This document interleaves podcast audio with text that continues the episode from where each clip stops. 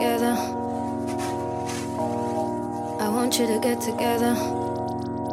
Put your hands together one time.